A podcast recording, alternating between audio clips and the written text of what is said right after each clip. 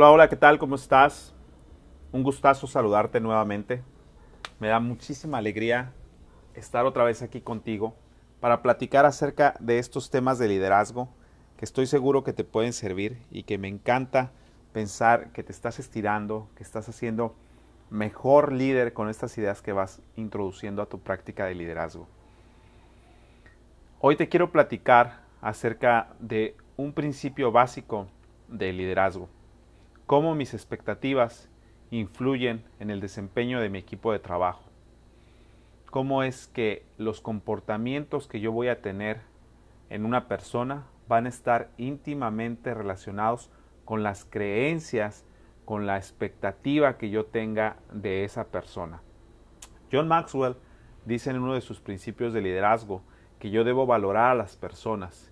y que con base en ese valor que yo le dé a las personas voy a ser capaz de invertir en ellas. Que yo debo poner un 10 en la cabeza de todas las personas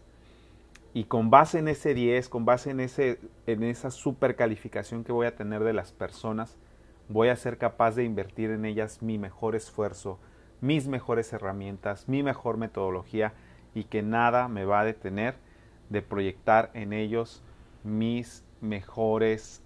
resultados, en esperar de ellos los mejores resultados. Esto me relaciona mucho las ideas que tengo con respecto al principio de liderazgo del efecto Pigmalión. En alguno de los videos de la plataforma que tengo en Instagram y en, un Facebook page, ya te he platicado acerca de la necesidad de considerar a las otras personas a su máximo potencial. Y esto me vino a, dar como que la idea de que es totalmente cierto. Entre más espero de una persona, la otra persona también más va a esperar de sí misma, más va a ser capaz de vencer todos esos obstáculos mentales que le impiden dar su mejor desempeño. Y por supuesto, entre más espere yo de una persona, más dispuesto voy a estar en dedicarle mi tiempo, en dedicarle mis conocimientos, en explicarle de una manera más detallada, más precisa toda la información que yo tengo para que ella la pueda poner en práctica, para que ella pueda servir mejor a otras personas y ser también mejor líder, mejor, mejor maestro, eh, mejor jefe, mejor supervisor, mejor revisor, etc. Entonces el efecto Pigmalión y este principio de liderazgo, de valorar a las personas, me parece que es completamente compatible, me parece que es una forma correcta de acercarme hacia mis compañeros de trabajo y no solamente de tener expectativas claras y altas acerca de sus desempeños, sino también de ser muy capaz de podérselas comunicar, de poderles expresar qué expectativas tengo yo acerca de ellos, de la calidad de su trabajo, de los tiempos en los que pueden entregar su trabajo, de las herramientas que van a usar para entregar su trabajo y de la forma en la que quiero que entreguen su trabajo. Esto hace posible que la persona también pueda establecer sus propias expectativas acerca de su trabajo, pueda organizar sus recursos, su tiempo, sus esfuerzos eh, para poder llegar a esos resultados. Entonces, no es algo como mágico de que simplemente porque yo tengo una expectativa de otra persona ya va a cambiar todo su resultado eso va a influir porque incluso sin comunicarle directamente cuáles son las expectativas que tengo de ella, al ser realista, al, tomar un, un, momento de reflexión profundo y analizar cuáles son las expectativas que tengo cada uno de mis compañeros de trabajo y al decir, creo que estoy teniendo expectativas bajas de mi equipo, las puedo elevar, puedo esperar más de ellos, puedo pedirles más porque sé que está dentro de ellos dar mejores resultados, voy a empezar a comportarme así y los voy a estar les voy a estar eliminando toda la basura que no necesitan para poder llegar a sus mejores resultados. Aquí hay una metáfora que me gusta y que, entiendo muy bien, que para poder minar oro se necesita quitar un montón de tierra, un montón de piedras que no son valiosas para poder llegar a unos cuantos gramos de oro. Y estoy completamente de acuerdo y coincido mucho con esa, con esa parte. A veces el desempeño de una persona no llega a su máximo nivel, a su máximo potencial, porque dedica mucho tiempo a toda esa parte que es la tierra y no se permite llegar al oro. Y entonces tengo que llegar yo, que ya tengo la experiencia, que ya tengo la visión, que ya sé en qué cosas está dedicando su tiempo para poderle quitar toda esa tierra, poderla minar con mis máquinas, con mi experiencia, con mi equipo y poder dejar que lleguen al oro. Entonces está en mí a veces darle las herramientas, ponerlos en el, en, el camino correcto para que puedan experimentar lo máximo de su potencial. Entonces quiero compartirte que este ha sido uno de los motivos por los que yo he cambiado mi paradigma en el que me, relaciono con mis compañeros de trabajo. Quizás en algún momento me protegí, me protegí mi vulnerabilidad al decir no voy a tener altas expectativas en una persona porque así no me va a decepcionar. Incluso tuve un compañero al que se lo dije muchas veces, sabes que me sorprendiste, las expectativas que yo tenía de ti eran muy bajas porque llegaste, no tenías experiencia, no sabías cómo hacer el trabajo, te dejaron solo y entonces creí que yo lo iba a tener que hacer solo y se lo dije muchas veces. Dije, pero me sorprendiste, me sorprendió todo lo que lograste hacer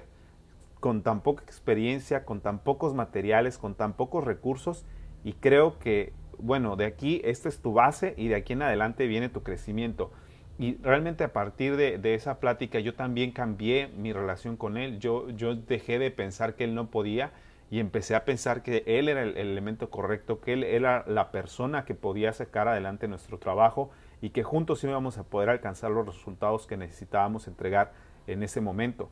Entonces me dediqué a invertirle más tiempo, a dedicarle con mayor gusto el trabajo, a recibir todas sus, sus preguntas con ánimo de que aprendiéramos juntos cómo resolverlas y juntos logramos crecer mucho. Él y yo logramos una muy fuerte relación y fue en los dos sentidos. Yo porque por un lado no sabía estas técnicas, no sabía cómo mejorar la relación que yo tenía con esta persona basado en mi buena expectativa que tuviera de él, él trabajando incluso sin conocer cuál era mi expectativa clara de él, pero después cuando cambié mi expectativa sobre él y llegamos a crear este conjunto, supimos lograr todo eso que nos estábamos proponiendo y eso que necesitaba la empresa de nosotros en ese momento.